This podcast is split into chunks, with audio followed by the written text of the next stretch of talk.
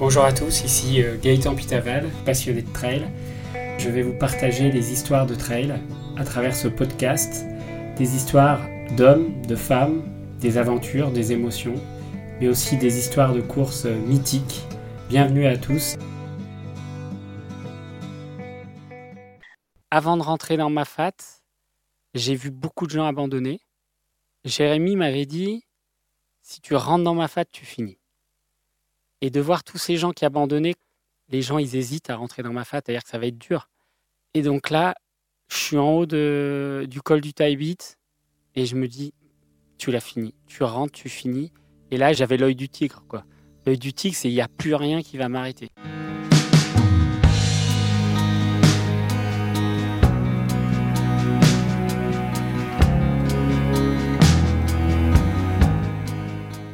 Bonjour à tous, bienvenue dans ce nouvel épisode de Trail Story, la Diagonale des Fous Inside. Aujourd'hui, je vais vous présenter euh, mon invité, Jérémy, avec qui nous allons partager cet épisode et vous faire vivre le parcours de la magnifique Diagonale des Fous. Donc Jérémy qui est un peu particulier pour moi car c'est grâce à lui que j'ai pu réaliser un de mes rêves, donc euh, de finir la Diagonale des Fous en 2019. C'est lui qui m'a aidé dans la préparation physique et mentale de cette euh, course nous vous proposons une plongée immersive au cœur de la Diagonale des Fous. C'est 166 km et c'est 9600 mètres de dénivelé positif. Cette course mythique et incroyable euh, dans cette île magique euh, qu'est la Réunion, une petite île perdue au milieu de l'océan Indien, une île intense avec ses paysages à vous couper le souffle. Plongée au cœur de la Diagonale des Fous.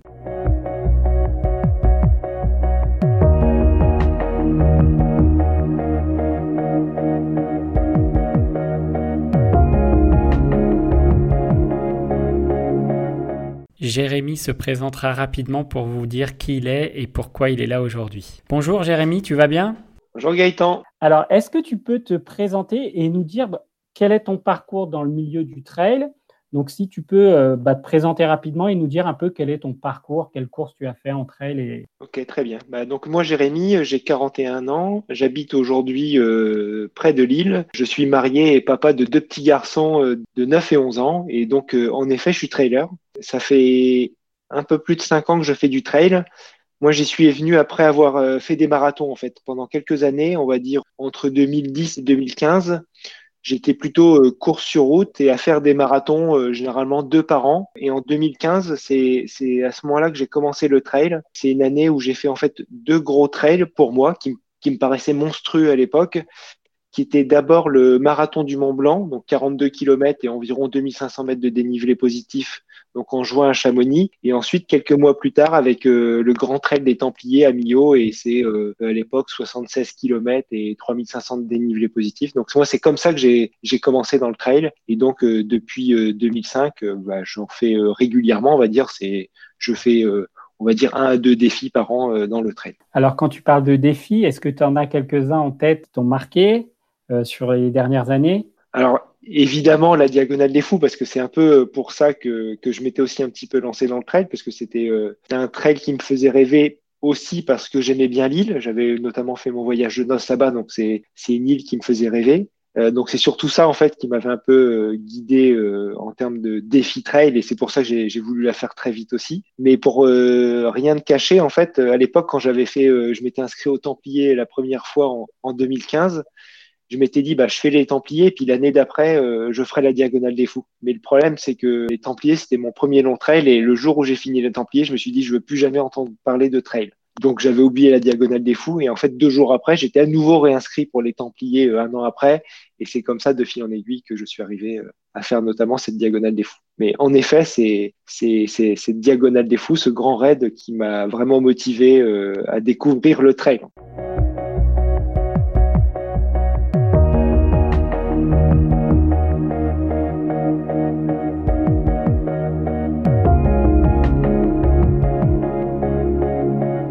Alors, merci. Donc, on te connaît un peu mieux, on connaît ton parcours un peu entre elles. Donc, aujourd'hui, nous allons parler euh, du Grand Raid de la Réunion, plus communément appelé la Diagonale des Fous. Si je t'ai invité dans le podcast, c'est que tu l'as déjà fait deux fois cette course et tu t'es réinscrit pour cette année 2021, euh, donc une troisième participation. Est-ce que tu peux nous dire euh, qu'est-ce qui te plaît dans cette course et pourquoi tu veux, pourquoi tu vas la faire trois fois Alors, donc déjà, il y a plusieurs choses. Bah déjà, la notion de, de la diagonale des fous, c'est déjà un ultra, un ultra trail. Donc déjà, il y a cette, notion de, de défi, d'inconnu, si tu veux. Et moi, j'aime bien un peu cette notion de défi parce que ça te fait sortir un peu de, de ta zone de confort et ça te met dans une, dans, dans une situation où tu maîtrises finalement peu de choses, ou en tout cas, euh, tu es à la merci de beaucoup d'éléments, que ce soit la forme du jour, la météo, le terrain, euh, euh l'environnement. Euh. Donc moi, déjà, c'est la première chose. Donc c'est cette notion de défi qui me fait aller notamment sur une course comme ça. La deuxième chose, c'est bien sûr l'île de la Réunion, parce que cette île, elle est, elle est vraiment elle est vraiment magique, entre guillemets. Je crois que son surnom, c'est l'île intense. Je ne sais pas si je dis des bêtises en disant ça. Je crois que c'est ça. Et, franchement, c'est une, c'est, en fait, les, endroits sur l'île sont, vraiment magiques. On connaît les, le fameux volcan, les cirques de la Réunion. Et en fait, sur une toute petite île qui doit faire aller 50 km de diamètre, tu peux voir des paysages euh, variés comme sur un continent entier. Et c'est ça que je trouve exceptionnel. Et c'est ça aussi, c'est la raison pour laquelle on fait des trails, c'est pour euh, voir des magnifiques paysages. Et, je peux t'assurer que quand tu fais la diagonale des fous et que tu traverses l'île, bah, ces paysages, tu les vois et de façon euh, très condensée. Donc, euh, pour moi, c'est pour ça que, que, que ce trail a, a, un goût particulier. Et, et troisième raison aussi, c'est bah, c'est comment dire, c'est l'ambiance de la course. Et on ne peut on se rend compte vraiment que quand on l'a fait.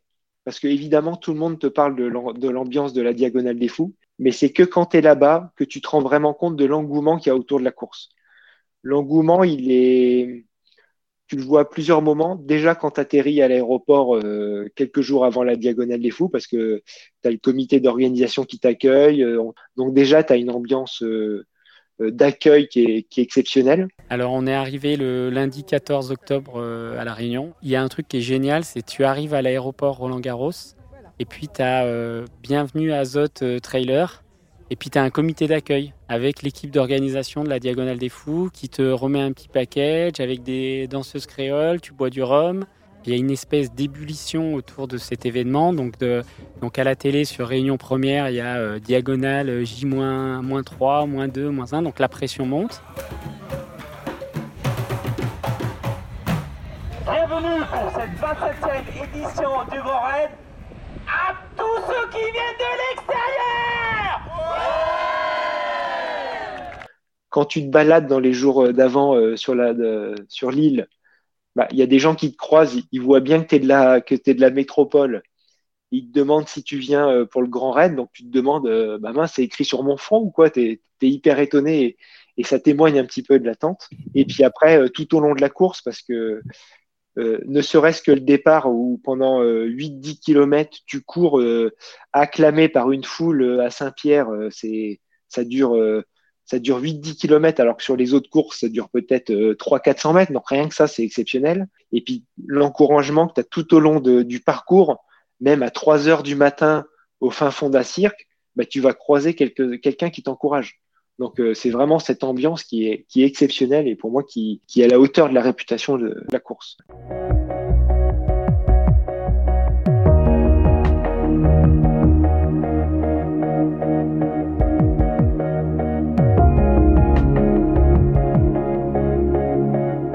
Alors, ce qu'il faut savoir déjà, c'est que sur le départ, le départ, entre guillemets, il y a déjà l'attente avant le départ. Et l'attente, c'est une épreuve en tant que telle.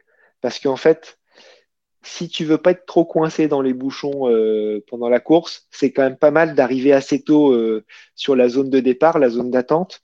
Donc on est sur une grande esplanade où on attend pendant 3-4 heures le départ. Donc ça, c'est long.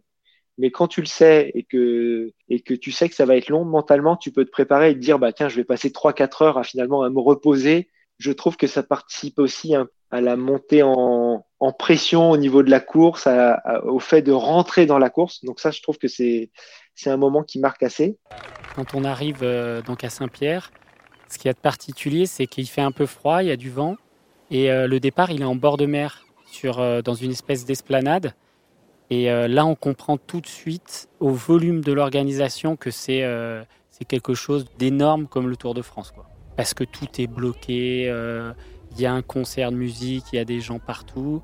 Et c'est la cohue pour rentrer dans le sas. Et moi, à ce moment-là, j'ai eu peur, en fait. Et quelque part, moi, ça me stressait parce que je me dis, est-ce que, est-ce que toi, tu y es aussi, quoi?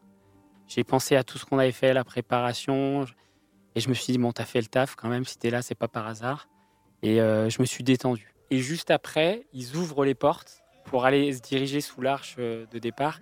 Et là, ça se met à pousser, mais quelque chose de terrible. Et là, on est tous à se tenir, pareil, euh, bras dessus, bras dessous, pour pas se perdre. Et puis là, l'ambiance de, Saint-Pierre qui monte avec mes, on a l'impression d'être des stars de rock, il y a des milliers de personnes qui hurlent, qui,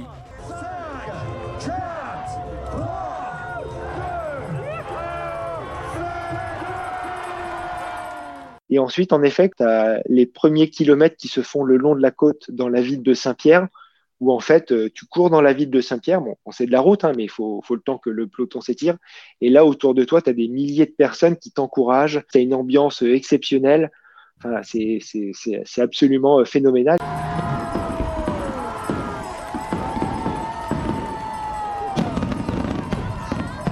Et là, il y a le feu d'artifice qui éclate au-dessus de- du port de Saint-Pierre. On traverse Saint-Pierre, mais c'est ouais, c'est l'ambiance, l'euphorie, les tam-tams, les tambours, les familles, tout le monde. Donc c'est c'est un moment euh, d'émotion vraiment euh, très fort pour moi. Et le risque, c'est justement, c'est de courir euh, trop vite sur cette partie-là, euh, parce que tu es porté par la, par la course, par l'ambiance, par l'envie. Tu as aussi du vu, parce que ça fait trois jours que, que, tu es arrivé sur l'île et tu as envie de courir, donc faut, faut savoir gérer cette partie-là. Mais c'est vrai que euh, le départ de la Diagonale des Fous a, a aussi une petite réputation là-dessus, et, c'est à la hauteur de c'est à la hauteur de ce que tu peux voir euh, sur la course. Donc ensuite, une fois que tu as fait cette première partie euh, le long de, de la côte euh, à Saint-Pierre, tu prends direction le volcan, entre guillemets, euh, les ravines qui vont loger le volcan. Tu vas pas courir sur le volcan, tu en es quand même loin, mais tu, montes quand même dans les terres. En fait, tu vas faire pendant... Tu en fait, quasiment les 40 premiers kilomètres, tu les fais en montant, en fait. Et là, on arrive dans les champs de canne à sucre. Il y a de la poussière parce qu'ils ont dû couper la canne euh, sur un terrain sec. Et moi, j'ai le souvenir de mal respirer parce qu'il y a de la poussière. Et il y a la lune qui est en face et les étoiles. Et euh, je me dis, là, tu vas profiter. Mon gars, là, tu es là, tu as as fait l'entraînement, tu as fait 8000 bornes. Et là, tu profites.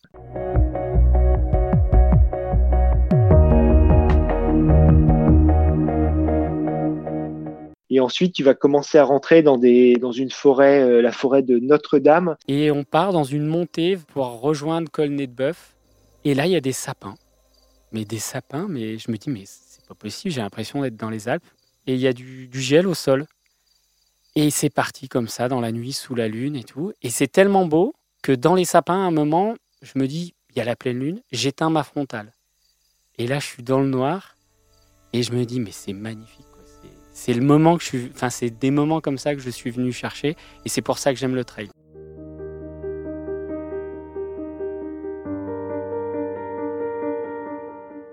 Et après, tu vas commencer, après ce passage-là, à arriver un petit peu plus sur les hauteurs, où tu vas commencer à voir des, des alors déjà passer quelques alpages qui, euh, euh, des, et des prairies qui, qui, qui longent des grandes ravines. Mais ça, tu le vois pas parce que c'est tout noir. C'est que quand tu reviens dans les jours d'après et qu'il fait jour, tu te rends compte que tu courais au bord d'une falaise.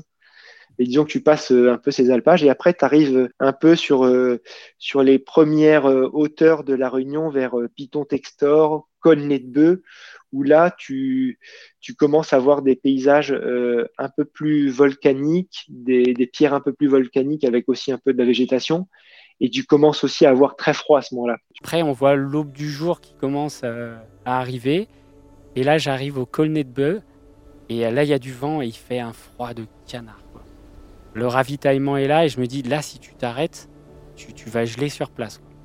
Donc j'arrive, je prends un thé, je bois. Le soleil se lève. Et il y, a la beauté de l'île qui s'offre à nous.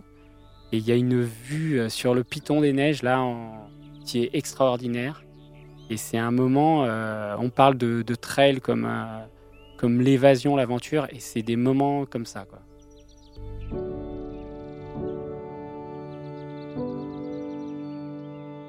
Et ensuite, après, tu prends la direction de ce qu'on appelle Marabout. Donc c'est là que tu vas commencer un petit peu, un petit peu à redescendre. Et ça, c'est les premières, euh, les premières belles images de la diagonale des fous. Ce que tu commences à voir au lever du jour, des belles images. Et, c'est là que finalement, tu prends aussi un peu tes premières photos de paysages de la diagonale des fous. Donc voilà, tu continues ton parcours, tu arrives à Marabout, tu peux passer par des fois des, des passages un peu boueux, puisque ça porte bien son nom, hein, Marabout. Euh, selon la météo qu'il y a eu les, jours précédents, bah, ça peut être plus ou moins euh, humide, entre guillemets. Et, donc, à ce, cet endroit, Marabout, tu es plutôt sur une, sur, sur une plaine où tu as un premier gros ravito euh, et où tu peux te restaurer. Tu peux manger du riz, du poulet. Ça te permet d'avoir un, repas chaud, euh, on va dire en, début de matinée, selon le temps que tu fais la course, pour euh, commencer un peu à te, bah, à te recharger en énergie, hein, parce que en étant parti à 10 heures du soir la nuit d'avant, voire même en étant arrivé avant dans le sas de départ, bah, tu commences à avoir faim. Et, donc, une fois que tu pars de Marabout, après, as, on va dire, tu as une longue section qui va t'emmener euh, euh, en haut euh, d'une montagne. En fait, c'est ce qu'on appelle Koto Kervegen, où là, tu passes dans des, encore une fois, dans des zones très accidentées, qui peuvent être très boueuses aussi mais qui sont, euh, qui sont aussi euh, magnifiques en termes de paysage. Moi, c'est le seul moment de grand doute que j'ai eu dans la course. Donc, c'est dans la montée et je fais une erreur de débutant, mais vraiment de débutant, c'est-à-dire que je commence à discuter avec des gars et là, on s'entend super bien.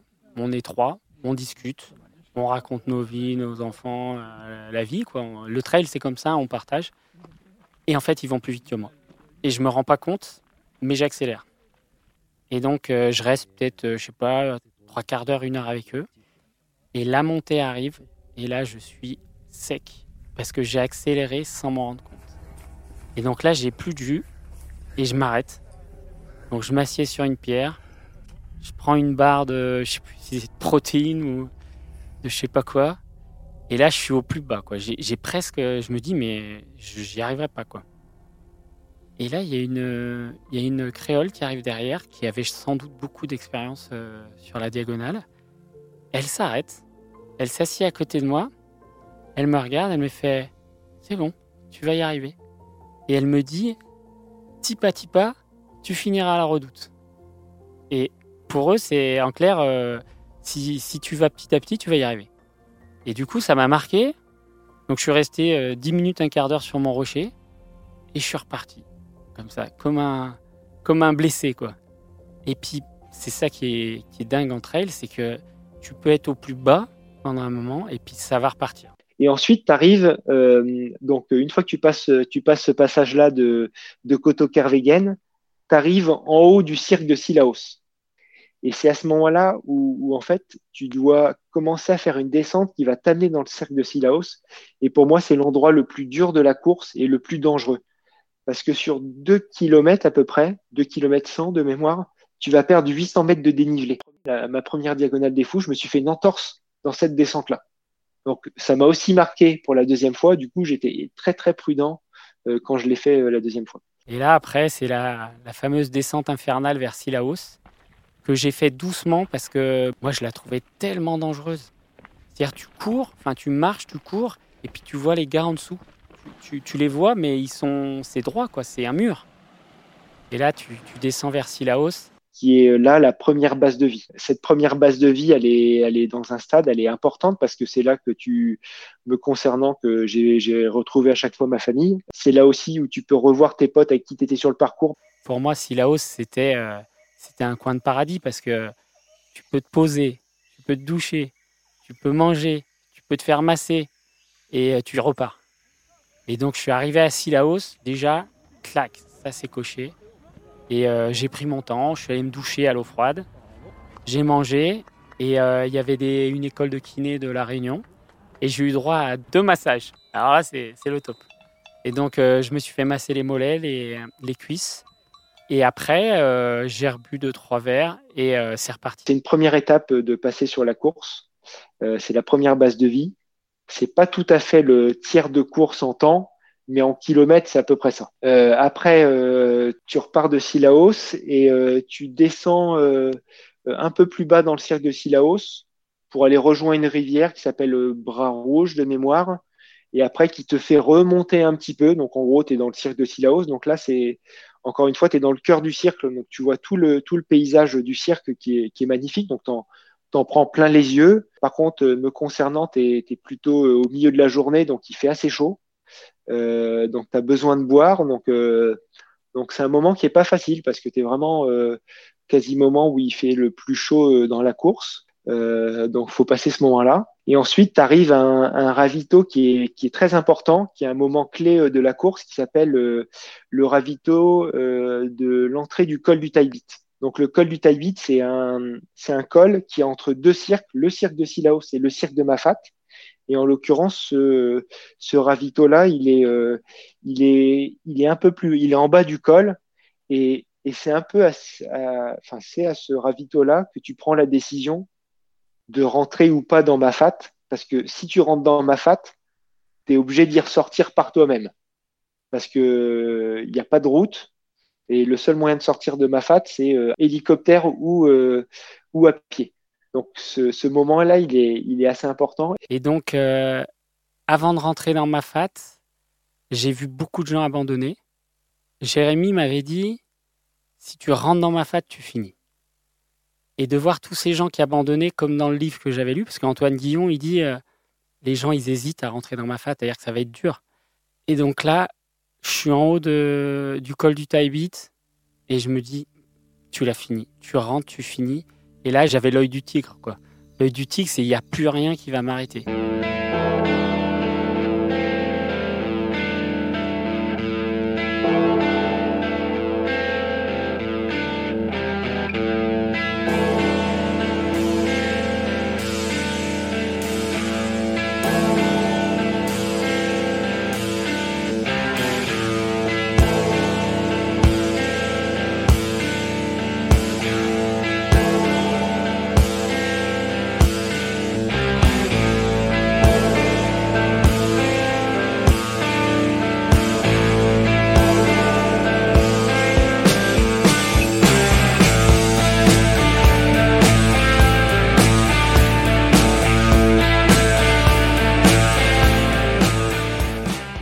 La semaine prochaine, en Trail Story, retrouvez la suite de cet épisode et parcourez le magnifique cirque de Mafat avec euh, Jérémy et moi au cœur de l'île de la Réunion et vivez un moment incroyable dans ce cirque magique et mystique et vivez la suite de l'aventure Diagonale des Fous Inside.